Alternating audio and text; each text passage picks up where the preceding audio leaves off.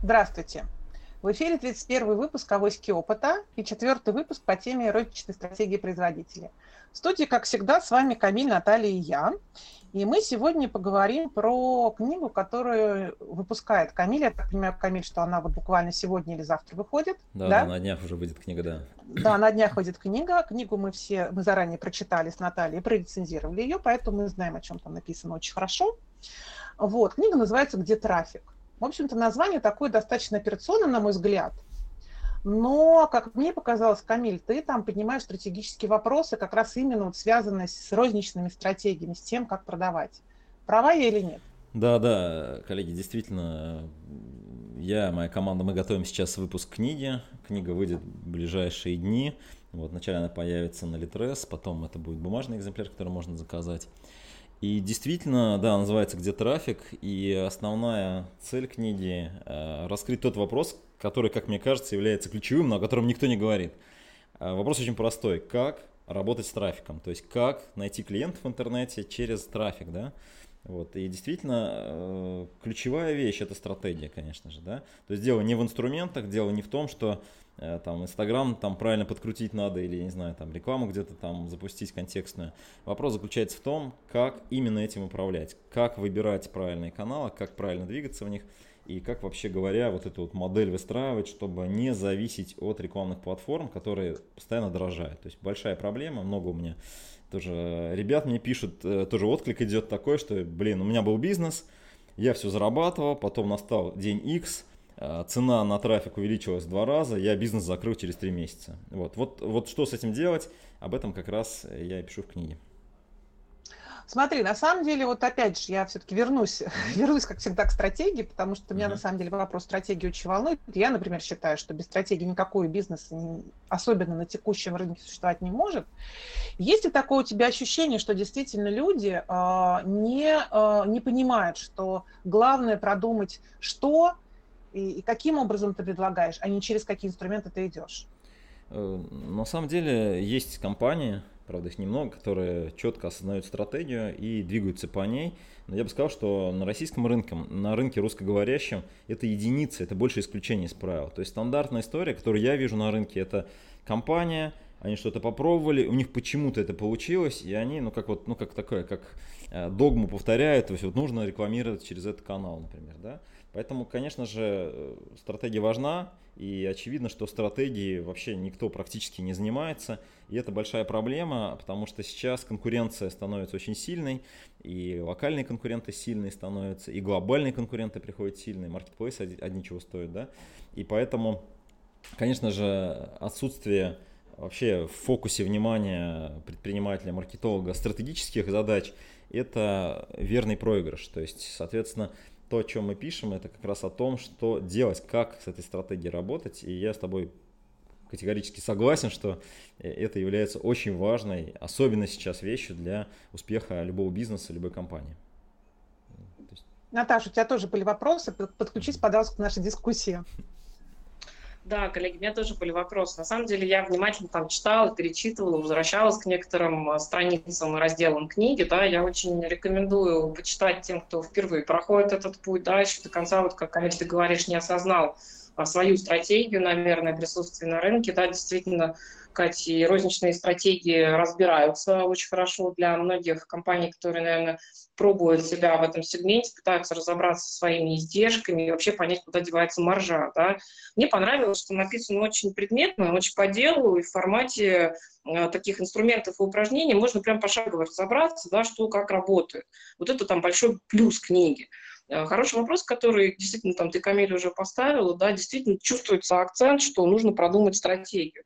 Я бы спросила еще про другое, да, хорошо, вот я когда читаю книгу, исследую там твои логики, Камиль, а вот э, на выходе, собственно говоря, там, да, я должна разобраться только с вопросом, где мой полезный трафик, да, принять решение, каким образом мне оптимизировать косты, да, вот то, что я увидела там наиболее ценного, что написано. Или есть еще какие-то вопросы, которые у меня должны сформироваться на выходе. Вот к какому следующему шагу ты хотел бы подвести своих читателей? Ну, первый тезис, который я хотел бы озвучить, вот, исходя из твоего вопроса, это то, что на самом деле а, косты подрезать не получится. Вот. Чаще всего вся история про стратегию и про стратегию работы с трафиком, это история больше не про то, как уменьшить расход на рекламу, а то, как больше на ней зарабатывать, да, это вот первая история. Ну, конечно же, мы говорим о том, как эффективнее это делать, как эффективнее закупать рекламу, как ее вообще, как, как эта система работает для того, чтобы, ну, вообще понимать, да, что будет завтра, да, потому что вот вторая история очень важная, это прогнозируемость, да, то есть что будет завтра, завтра он подорожает или там подешевеет трафик, но чаще он, конечно, дорожает. Это первое. Второе, то, о чем нужно говорить, что есть те истории, которые, ну, пока на российском рынке не очень эффективно используются. Вот мы пишем про большую историю про Dream 100, когда можно этот трафик находить не обязательно в рекламных платформах, на которые все почему-то вот заточены сейчас, да. То есть трафик есть где угодно, то есть он есть у других компаний, у блогеров, там, у других партнеров и так далее. То есть с ними можно работать. Поэтому если говорить про косты, то здесь все бывает по-разному, но в целом, конечно, да, книга поможет разобраться с тем, как эти косты ну, эффективнее, да, то есть уменьшить, но в целом и разбер... мы разбираем и тот вопрос, что делать, если все-таки это дорого, да, то есть как окупать этот трафик. Вот это, наверное, э, очень важные поинты, чтобы понимать. Что дальше? Дальше, ну, фактически речь идет о том, что нужно запустить свою модель онлайн-продаж. То есть любая компания, ну, практически многие уже что-то научились делать в интернете, там где-то закупают рекламу, где-то у них какие-то страницы есть и так далее. Но это такая, знаете, ребят, то есть первая история, да, то есть первый шажочек, который сейчас происходит. Дальше будет все сложнее, и конкуренция будет расти, и нужно понимать, что делать дальше. Потому что, ну, очевидно, что если вас не будет в интернете, то, конечно же, вы не сможете быть эффективной компанией и не сможете вообще дальше работать. Вот поэтому следующий шаг – это построить свою модель онлайн-продаж, которая позволит победить конкурентов в онлайне, да, который позволит привлекать больше трафика, дешевле, эффективнее, который позволит его окупать и который позволит в итоге компании очень круто расти именно вот онлайн-продажами. Вот это следующий Вот как, вот, вот как mm. раз очень интересный момент по поводу модели продаж. А, ты пишешь про такой инструмент, который называется воронка продаж. Mm-hmm. На рынке очень популярный инструмент, который называется Customer Journey Map, то есть mm-hmm. карта движения, там, карта путь, пути потребителя, путь клиента, да, да, да. да, путь клиента, mm-hmm. карта пути клиента. Да, а, и некоторые, а, на самом деле, некоторые, скажем так, теоретики, может быть, даже практики, я не знаю, кто эти люди, да, они считают, что это на самом деле противоположные инструменты. Я так не считаю, но поскольку ты писал про воронку, мне интересно твое мнение, да, вот как вот ты относишься к этим инструментам, чем они отличаются, отличаются ли и противопоставляются ли, и вообще, что лучше, что хуже. Угу. Да, я немножко это такой экскурс, да, то есть чуть-чуть назад откачусь в этом вопросе и попробую на более такой важный вопрос ответить, как мне кажется. То есть вопрос, а, что является важным для клиента и что нужно клиенту, чтобы ну, комфортно что-то покупать, соответственно, что нужно продавцу сделать, чтобы клиент у него покупал. На самом деле э, есть много маркетинговых изыскателей, то есть и там Сет Годин про это пишет, и много других авторов, маркетологов, которые говорят об очень простой штуке, что рекламные каналы, вот эта вот история, которая была популярна в рекламе там 30 лет назад, 40 лет назад, в России 10 лет назад, когда мы просто должны заполонить э, эфир своим брендом, там, своим сообщением, она перестает работать. То есть э, эта штука не работает. Почему? Потому что сообщений очень много, а время человека все ну, меньше и меньше становится. Поэтому фактически речь идет о том, что для того, чтобы нам эффективно что-то продавать, нам недостаточно одной там коммуникации или одинаковой коммуникации какой-то массовой. Мы должны с ним выстроить какие-то отношения, то есть вот двигаться с ним по шагам. Вот. Оттуда вот из этого, э, из этой причины родились следствия, да, которые говорят о том, что ну, должен быть путь клиента, то есть вначале он что-то там изучает, потом мы ему там консультируем, подсказываем, потом он берет какой-то продукт, там, минимальный, потом он пробует, значит, там, подороже продукт, там, развивается, там, дальше рекомендует компанию и так далее. Это все концепции вокруг одной простой мысли, вот, которую мы тоже пишем. То есть мысль заключается в том, что для того, чтобы продавать, нужно строить отношения с клиентом. Э, я люблю этот пример, я его часто озвучиваю, он уже такой с бородой, наверное, но я его повторю, да, то есть пример, когда, вот представьте, вы ищете там девушка, а девушка, вот, которая вот э, находится в ресторане, она ищет вас. То есть она написала это в профиле, вы точно знаете, что вот вы идеальный ее кандидат, а она ваш кандидат идеальный. Вы к ней подходите и говорите, будь моей женой. Она открывает глаза, она понимает, как бы, да, но она какой-то подвох явно, да. Вот, вы не останавливаетесь, да. И, она понимает, но не да, готова. Но да. не готова, да. Она, дальше вы, да, да, вы, вы, значит, открываете правую часть пиджака и говорите, слушай, предложение доступно 24 часа, только все, вот сегодня все, да, она, так, ну, она понимает явно какой-то подвох, и вы как, ну, нас учили, да, на разных там курсах, значит, открываете вторую часть пиджака и показываете ей, что вот отзывы бывших жен, все нормально, то есть, да, у меня все нормально, да.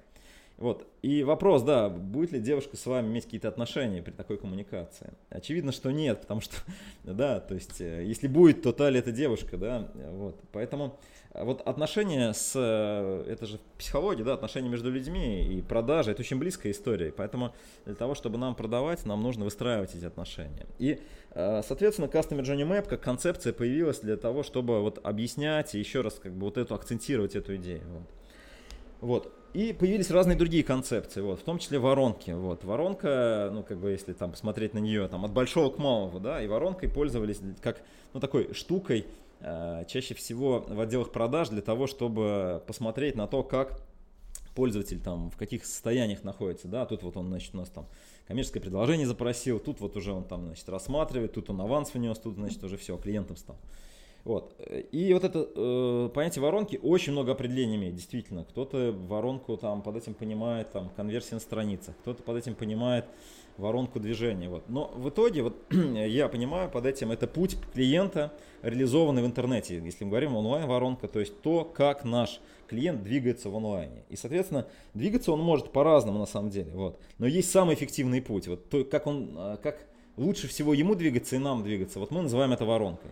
То есть какие должны быть коммуникации у нас с ним, какую страницу он должен посетить, какое там, не знаю, сообщение он должен получить, какие должны быть предложения, каким образом должен быть этот путь для того, чтобы этот путь был самым эффективным. Вот это мы называем воронкой. И, соответственно, у нас в этой книге есть э, отсылки на примеры воронок, и мы отдельно есть э, и продукт, понятно, где мы реализуем эти воронки, и есть книга, которую мы готовим тоже, которая касается именно какие воронки, в каком сценарии лучше всего использовать. Вот. И вот, соответственно, э, то есть ключевая здесь вещь не в, не в инструменте, опять же, да, а в стратегии. То есть как мы строим отношения с клиентом. Вот. А воронка ага. это просто название одного из инструментов, причем ну, как бы называют его по-разному. Кто-то называет там знаю, посадочные страницы, кто-то называет там прогрев, прогревающие страницы, да, даже вот у арбитражников есть такое понятие, да. Кто-то называет это там э, какими-то другими вещами, да вот, чат-боты там и так далее. Вот. Но суть одна, то есть нам нужно выстроить отношения с клиентом. Вот на базе этого, этого тезиса строятся все эти концепции и строится в том числе эффективная работа с трафиком. Да? То есть трафик это одна из частей вот этой вот модели продаж. Да, Камиля, можно я... Ага, да, Наташа, можно я дальше договорю сейчас вот, по поводу Customer Journey Map, а потом спросишь ты. А, смотри, а, ситуация такая, что вот как раз те, кто противопоставляет воронку Customer Journey Map, они говорят, что в Customer Journey Map есть варианты развития э, отношений, варианты движения этого потребителя. Почему map? Да, это карта. Uh-huh. Это не линейная история, uh-huh. это, это история как карта, это ну, он mm-hmm. может пойти направо, может пойти налево, здесь он может тоже пойти направо, налево и так mm-hmm. далее, и так далее. Mm-hmm. Подразумевается ли в стратегии воронок, вот, допустим, что у компании от одного и того же продукта могут быть несколько воронок, и они работают как раз вот по-разному, но в итоге они работают в связке? Или все-таки воронка – это самая оптимальная история, она одна? Вот мне все-таки, чтобы понять это. Ну, смотрите, еще раз, да, то есть э, первый вопрос, с чего начинается маркетинг, кому продаем, вот, а второй вопрос маркетинга – это что продаем, да? То есть очевидно, что если сегменты разные и люди находятся в разных состояниях, соответственно, они двигаются по разным воронкам, и, конечно же, у них путь совершенно разный. Вот. Вариативность, э, ну, как бы вот Customer Journey Map, они вот, ну, сверху смотрят маркетолог, ну, он же может и туда, может и туда, может и туда. Это, конечно же, он может туда и туда. Но есть оптимальный путь, да, оптимальный путь все-таки он один, да, для одного сегмента, да. Соответственно, если у нас сегментов несколько или несколько состояний клиентов, то, конечно же, у них будут разные сценарии. Вот, а некоторые из них в линию встают, да, то есть, например, вначале он консультируется, потом покупает, а некоторые параллельно, да, двигаются воронки, да, здесь он покупает один товар, здесь другой товар, да, э, соответственно, э, воронка это инструментарий, который реализует Customer Journey Map, и Customer Journey Map это ну, концепция движения клиента, да, то есть он там двигается, вот. А как двигаться, да, то есть Customer Journey Map не отвечает на этот вопрос, он говорит, ну он может как-то двигаться, вот, надо, надо заниматься тем, что он движется, вот. А воронка отвечает на вопрос, а, как в конкретном сценарии ему лучше двигаться, да, то есть она тоже предполагает, как двигаться, но на самом деле даже воронка вам не даст эффективное решение, потому что в конечном итоге в кон- конкретном бизнесе будет конкретная специфика, которая это все изменит да, то есть изменит определенные вещи внутри вот этого пути клиента, соответственно, в этой воронке, да. Но есть определенные шаблоны, определенные сценарии, которые Э, ну, имеют как бы такой паттерн, да, то есть шаблон, да, то есть ты по определенному маршруту э, можешь клиента начать вести, это будет лучше, чем если ты, ну, там, просто страницу сделаешь, да, например.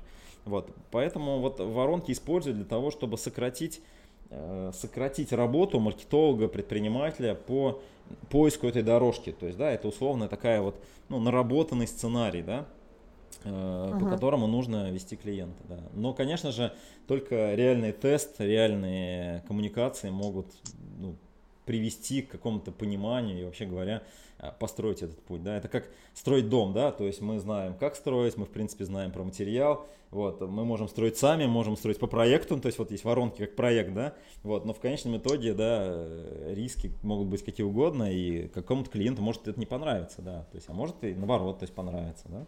То есть э, воронки нас страхуют просто от рисков запуска не совсем эффективных сценариев коммуникации, да, если мы в этом не особо что-то понимаем. Вот. Да, понятно. Наташа, прости, угу. тебе слово. Да, хотела тоже задать вопрос, потому что на самом деле тоже увлекает эта же тема про Custom Journey и про воронки. Но у меня вопрос такой. Я люблю физические аналогии, да, я всегда uh-huh. слышу это слово про воронку, представляю такой вихрь из воды, uh-huh. действительно внутри воронки, понимаю, что она раскручивает, она ускоряет предметы, да, она быстрее их втягивает в себя. Но у меня всегда рождается вопрос такой, ну, может, из-за того, что математика наша все, да, есть ведь варианты обратной воронки, да, то есть мы человека затащили, сузили в сферу интересов, там, загнали, заставили следовать некой нашей логике. Но получается, что мы тогда можем взять не только сужающуюся воронку, примеры которых ты в большом количестве приводишь в своей книге, да, но построить, в общем-то, и расширяющуюся воронку тоже можем, то есть зацепить на неких кругах, как раз соприкасая между собой маркетинг и уже, собственно, технологию продаж, да, и сделать некое расширение, когда мы вовлечем дополнительные слои в наше взаимодействие, вот этот наш вращающийся активный такой круг. Мне это интересно, ты там в следующем, эм, как ты говоришь, вы планируете еще книгу про воронки отдельно издать, да, планируешь сказать такие примеры?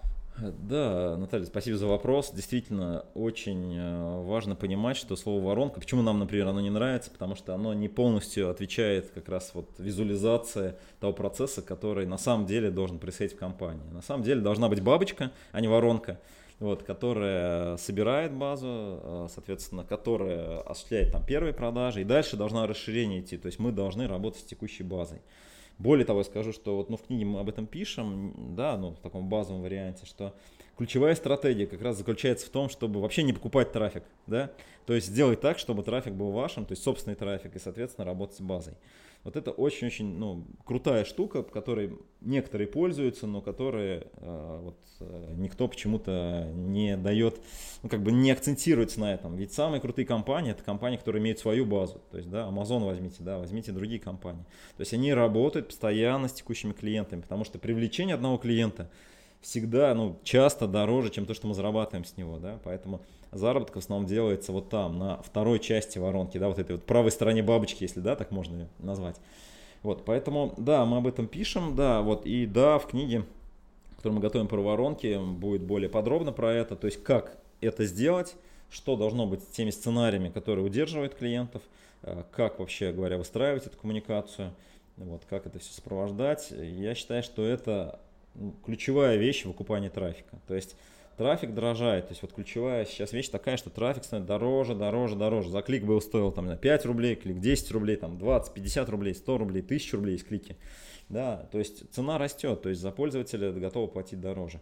И мы, а, как компания, у нас нет выбора. Мы должны либо уйти оттуда. А что значит уйти? Значит, мы, ну а где в другом месте мы возьмем клиентов, да?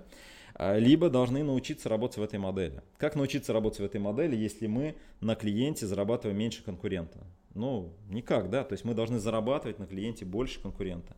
Для этого, конечно же, необходимо работать с базой и расширять воронку, ну вот, в обратную сторону, да, и делать... Вообще идеальная модель это как бы воронка в обратную сторону, да, то есть мы ничего не привлекаем, а у нас есть база, и эта база постоянно нас покупает. Вот это цель любой компании должна быть такая. Хороший вопрос, спасибо. Вот скажи, Камиль, а, для того, чтобы эта цель оправдалась, ну, на мой взгляд, вообще, вот все-таки я вернусь к стратегии, да, на мой взгляд, что стратегия не только понимать, что хочет твой клиент, да, не только давать ему то, что он хочет, но все-таки, чтобы это было совпадало с его ценностью. То есть мы часто говорим там миссия бизнеса, идеология бизнеса, в общем-то часто эти вещи взаимозаменяемые.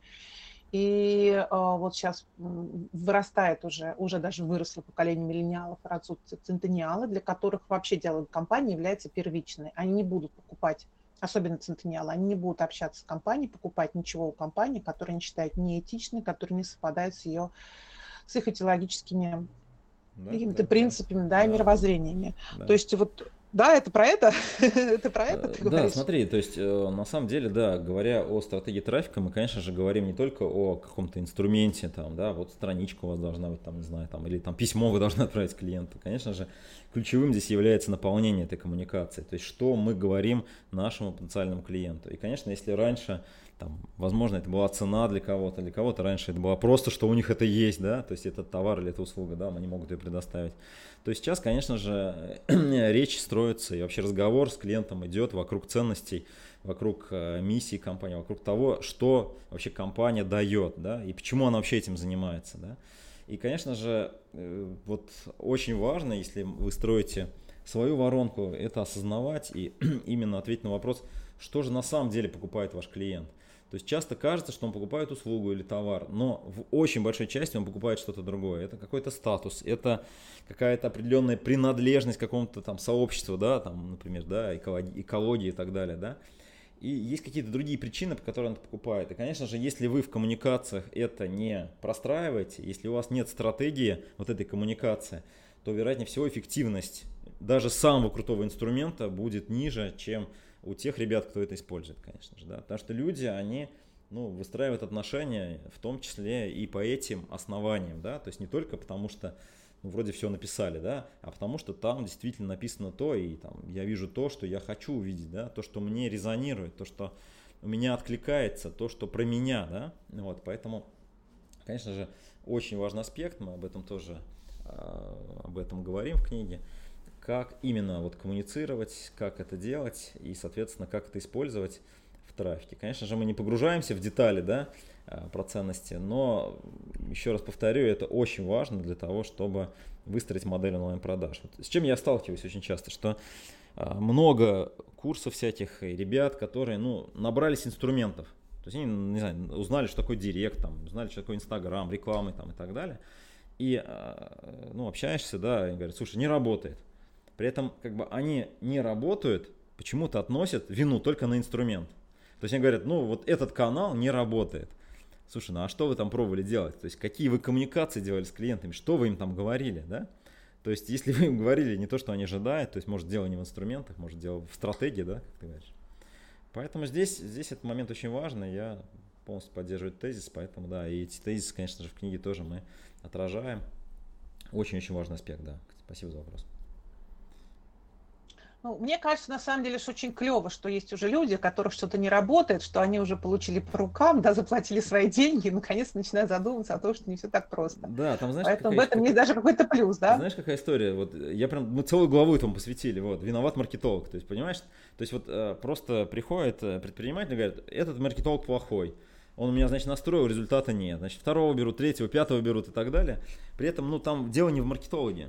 Вот. Дело в том, что ну, у компании нет понимания, что они клиенту-то продают и как выстроена коммуникация. Поэтому э, результат ни у кого не будет, потому что фактически дело не в инструментах. То есть бизнес хочет оперировать инструментами, да? Купил себе там, не знаю, велосипед. Слушай, ну там не про велосипед речь, то есть мы с тобой путешествие, да, то есть мы с тобой путешествуем куда-то по неизвестному маршруту, даже вот вчера по нему прошли, сегодня он не будет работать, да, вот, поэтому здесь нужно понимать, что э, есть очень, ну, такой важный тезис, да, тезис в том, что дело не в инструментах, дело в том, как мы выстраиваем отношения. Вот маркетинг это про отношения, а не про инструменты больше, да. Инструменты, конечно, тоже, то есть как-то нужно выстраивать, но э, если мы не понимаем, что туда погрузить в этот инструмент, да, то есть, ну, пушка, она стреляет патронами специальными, да, такими снарядами, да, если у нас снаряд будет не того калибра или размера, пушка, вероятнее всего, не выстрелит, понимаете, ребят, вот, то есть поэтому здесь вот очень важно это понимать. Да, коллеги, есть еще вопросы? Хорошо, да-да-да, конечно. У меня еще вопрос на самом деле про маркетплейсы. Тема очень горячая, я ее не люблю, да, все это знают. В общем-то, мы, поскольку мы тут про розничные стратегии производителей, э, производители сейчас вынуждены идти в маркетплейсы, потому что это фактически замена условному Ашан в онлайне. Да, и тоже маркетплейсы, конечно же, приносят трафик. А, я, вот опять же, я не очень люблю этот канал, потому что для меня это как вот компания, компания в барахле на распродаже, в попытке что-то найти там, там свое подходящее тебе, то есть не системно, не структурированно, очень сложно. И, в общем, непонятно, да, там ни идеологии, ничего за этим как бы стоящее. Все время. У меня еще все время ощущение, что там продается либо подделка, вот серьезно скажу, да, либо что-то очень дешевое, ну, прям вот не хочу иметь а, отношение к этому, но а, неправильное, скорее всего, ощущение, потому что действительно темы, а, темы сейчас очень горячие. Я вот уже буквально за последнюю неделю пообщалась с двумя людьми, которые занимаются непосредственно тем, что заводят товар, товары на маркетплейсы, организуют там их реализацию, приводят трафик и так далее. Что ты думаешь про этот канал? Да, спасибо за вопрос. Действительно, маркетплейсы сейчас являются таким достаточно хайповой историей. Вот. Э, это, в принципе, частично обосновано. Действительно, маркетплейсы дают определенный объем продаж. Если говорить про лидеров, Wildberries, Озон, то есть они выросли там в два раза, например, Wildberries вырос до 400 миллиардов, да, а Озон там вырос почти до 200 миллиардов. То есть это компания, которая уже становится такими большими игроками, которая забирает большой объем клиентов и, соответственно, конечно же, генерирует объем продаж, который падает в том числе на предпринимателей, которые там размещаются. Поэтому это канал действительно интересный. Э, отдельно в книге посвятил этому главу. Значит, что там с маркетплейсами? Э, первое, есть иллюзии. Иллюзии того, что у всех все там будет продаваться. Это не так. Вот, это тоже конкурентная площадка. Там также на ней есть другие игроки, с которыми нужно уметь конкурировать. Да? Если вы в какой-то нише разбираетесь и конкурентов там мало, у вас есть шанс получить оттуда трафик, заказы и, соответственно, зарабатывать. Если вы в этом не разбираетесь, если вы там ищете какие-то товары, пробуете, то есть может получиться, может нет. Значит, э, у нас есть, э, ну, мы общаемся с разными ребятами, вот есть у нас такой клиент, а у него а, там, ну, условно, да, сейчас вот там, да, из 100 товаров, которые он разбирается в этих нишах, да, выстрелил там только там около 20%, да, то есть, соответственно, э, не все выстреливает, да, вот, по причинам, которые я уже объяснил, да, то есть нет такого трафика на маркетплейсе, ну, не знаю, конкуренция высокая, ваше предложение не очень интересное и так далее. Вот. Второе, то, что я уже говорил о том, э, вот выше про трафик, да, Marketplace у него стратегия правильная, то есть он правильно понимает стратегию трафика, то есть трафик делает своим, то есть заказы, которые ему оставляют с этими клиентами, он постоянно работает, то есть его задача, чтобы покупали у него Marketplace. Что это означает для продавца? Это означает, что в стратегическом плане продавец теряет свои позиции, э, ну, то есть он не, не становится таким ценным. Ну, нет, поставщик другой придет, нет, это другой. Там, вот. Единственное, что бренды там, понятно, бренд постоянно будет брендом, если люди приходят за брендом. Но даже бренды тоже там теряют, потому что э, человек может ну, альтернативные бренды увидеть предложение, да, то есть и так далее. Вот. Поэтому маркетплейсы это для тех, кто любит бежать в короткую, с одной стороны, и для тех, кто понимает, что это просто один из каналов. Вот у нас есть клиент, например, один, он занимается насосами и оборудованием для водоснабжения. Вот. У него, ну, как мне видится, достаточно грамотная стратегия, то есть у него есть и интернет-магазин, в котором он э, продает именно там, качает свой бренд, продает напрямую клиентам и так далее, да, и он подключил несколько маркетплейсов. Сейчас он на, на Яндекс.Маркете и на Озоне он продается. Соответственно, у него там все это автоматизировано, ну, то есть мы ему помогаем платформой, да, это сделать. И у него такая вот, ну, понимаете, если у него где-то что-то там просядет, он понимает, что у него всегда есть способ, каким образом с этой базой работать через другие каналы. Вот, поэтому маркетплейсы это хорошая возможность для определенных товаров, но опять же мы говорим про стратегию, то есть как с ними работать, чтобы в итоге эта вся история а, была стратегически а, эффективна, да, то есть тактически понятно, маркетплейс эффективно, но вот стратегически нужно об этом думать просто. Вот, вот такая история здесь с маркетплейсом. Камиль, у меня есть еще один вопрос к тебе, да, вот я так слушаю, ты там говоришь сейчас про брендинг, интересно. А вот мне стало интересна такая штука. Ты книгу назвал «Где трафик?» Да, я сижу и думаю, вот у меня там периодически повторяются вопросы mm-hmm. от коллег, мы уже там в эфире несколько раз, затрагивали эту тематику, называется HR бренд компании. Mm-hmm. Я понимаю, что где-то это вопрос, который помогает решить, например, а, проблему, проблему с привлечением достаточного количества новых сотрудников. В особенности, если производитель выходит в розницу, рынок не его, не очень понимает, как розничный персонал привлекать, как привлекать вообще людей там, в онлайне и так далее. Mm-hmm. Вот где трафик? Да? Просто правильно, где взять вот этот самый поток нормальных людей, подходящих, mm-hmm заодно еще рассказать о том, что, что у тебя за бренд, да, mm-hmm. какой у тебя бренд в HR-стратегии там присутствует и так далее. Mm-hmm. Можно воспользоваться твоей книгой для того, чтобы mm-hmm. там придумать и понять вообще, с какого угла подходить к HR-бренду компании, да, отвечая на вопрос, где трафик, да, mm-hmm. с чего все начинается, как ты говоришь, в маркетинге, а кому мы, собственно говоря, там продаем. Да. Вот мы примерно понимаем, я там портрет наших сотрудников, да, ну, люди живые отличаются, да, как вот можно, не можно воспользоваться твоей книгой как таким подспорьем, что ли, в этом тяжелом процессе. Слушай, да, вот э, еще раз повторю тезис, который, мне кажется, очень важным. Это тезис о том, что э, предприниматели и компании, и руководители, они смотрят на инструменты. То есть они смотрят на всю эту историю со стороны инструментария. То есть, слушай, где мне искать персонал? Там, наверное, на ХХ надо написать. Там, да? Или где мне там искать клиентов? Наверное, нужно там в Яндекс.Директе рекламу разместить. Да? Но на самом деле, если вот чуть-чуть глубже копнуть, то ну, надо простую мысль-то понять, что это все люди, и там, и там это люди, с которыми нам нужно выстроить отношения. Хотим ли мы ему продать что-то, хотим ли мы его там а, трудоустроить, да, то есть ему как бы предложение какое-то сделать именно там в работе, то есть все, все одно и то же, да. Ну, конечно же, э, сами источники, сама вот эта вот история, какая воронка будет, она отличаться будет, но сам подход, сама стратегия, она абсолютно та же самая, да, то есть мы отвечаем на вопрос, кому мы продаем, мы отвечаем на вопрос, что мы продаем, мы э, ищем э, те каналы, где присутствует аудитория, и выстраиваем с ними воронку отношений. То есть, когда человеку мы не сразу в лоб делаем предложение, да, а когда мы постепенно-постепенно его э, трудоустраиваем. Ну, вот я могу сказать, например, как вот в компаниях, IT-компаниях, вот у нас даже это работает, да, то есть IT-специалистов просто не найти сейчас, да, то есть ты не можешь зайти там сказать, хочу себе разработчик такой-такой-то. Ну просто очень мало людей, как бы, и, соответственно, невозможно даже нанять. Вот. Что делает компания? Они проводят там стажировки, например, да? То есть что такое стажировка? Стажировка это по сути воронка, да? То есть мы собираем определенную базу, вот, и занимаемся уже тем, что там обучаем, да? То есть таким образом и для людей мы делаем более комфортный вход в эту историю, да? Ну, понятно, если есть возможность, конечно, это сделать. И для нас делаем более комфортный поиск этого человека, да? То есть такую вот э, воронку, по сути, выстраиваем отношения с этими людьми. Это касается и всех других э, историй, да. То есть, когда мы выстраиваем отношения, там, не знаю, там, э, с ну вот я с девушкой, да, приводил пример. То же самое, да, то есть такие же отношения, да, то есть мы постепенно знакомимся, не знаю, ходим в кино. То есть идет вот на определенная воронка, по которой мы движемся, да, в нашем пути друг к другу, да. И, конечно же, это работает на рынках, когда мы выстраиваем отношения с клиентами. Поэтому да, да, Наталья, да. То есть хороший вопрос. Действительно, сам подход, сама стратегия работы с трафиком, она универсальна. То есть это такие вот вечно зеленые истории, когда есть люди, вот у них есть потребности, и мы выстраиваем с ними отношения. То есть вот это, это очень, как бы, ну, то есть это, это работает на э, всех отношениях, то есть фактически во всех отраслях жизни, да. А, коллеги, спасибо большое. На самом деле книга большая, там 160, по-моему, страниц, если я не ошибаюсь, Камиль. Да, да, да. Вот, поэтому все, естественно, мы обсудить не можем.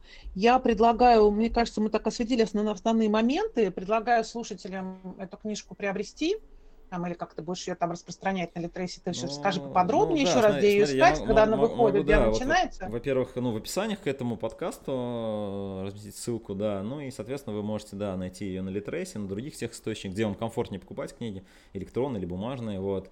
Э, прям так набираете, где трафик, книга Камиль Калимулин, и находите ее, да. То есть здесь все просто. Спасибо большое, Камиль, спасибо, спасибо. большое, Наталья. Да, у нас был 31 выпуск «Авоськи опыта». Достаем и делимся. Надеюсь, что вы будете с нами оставаться на связи. Всем большое спасибо. До свидания. Удачи. Пока.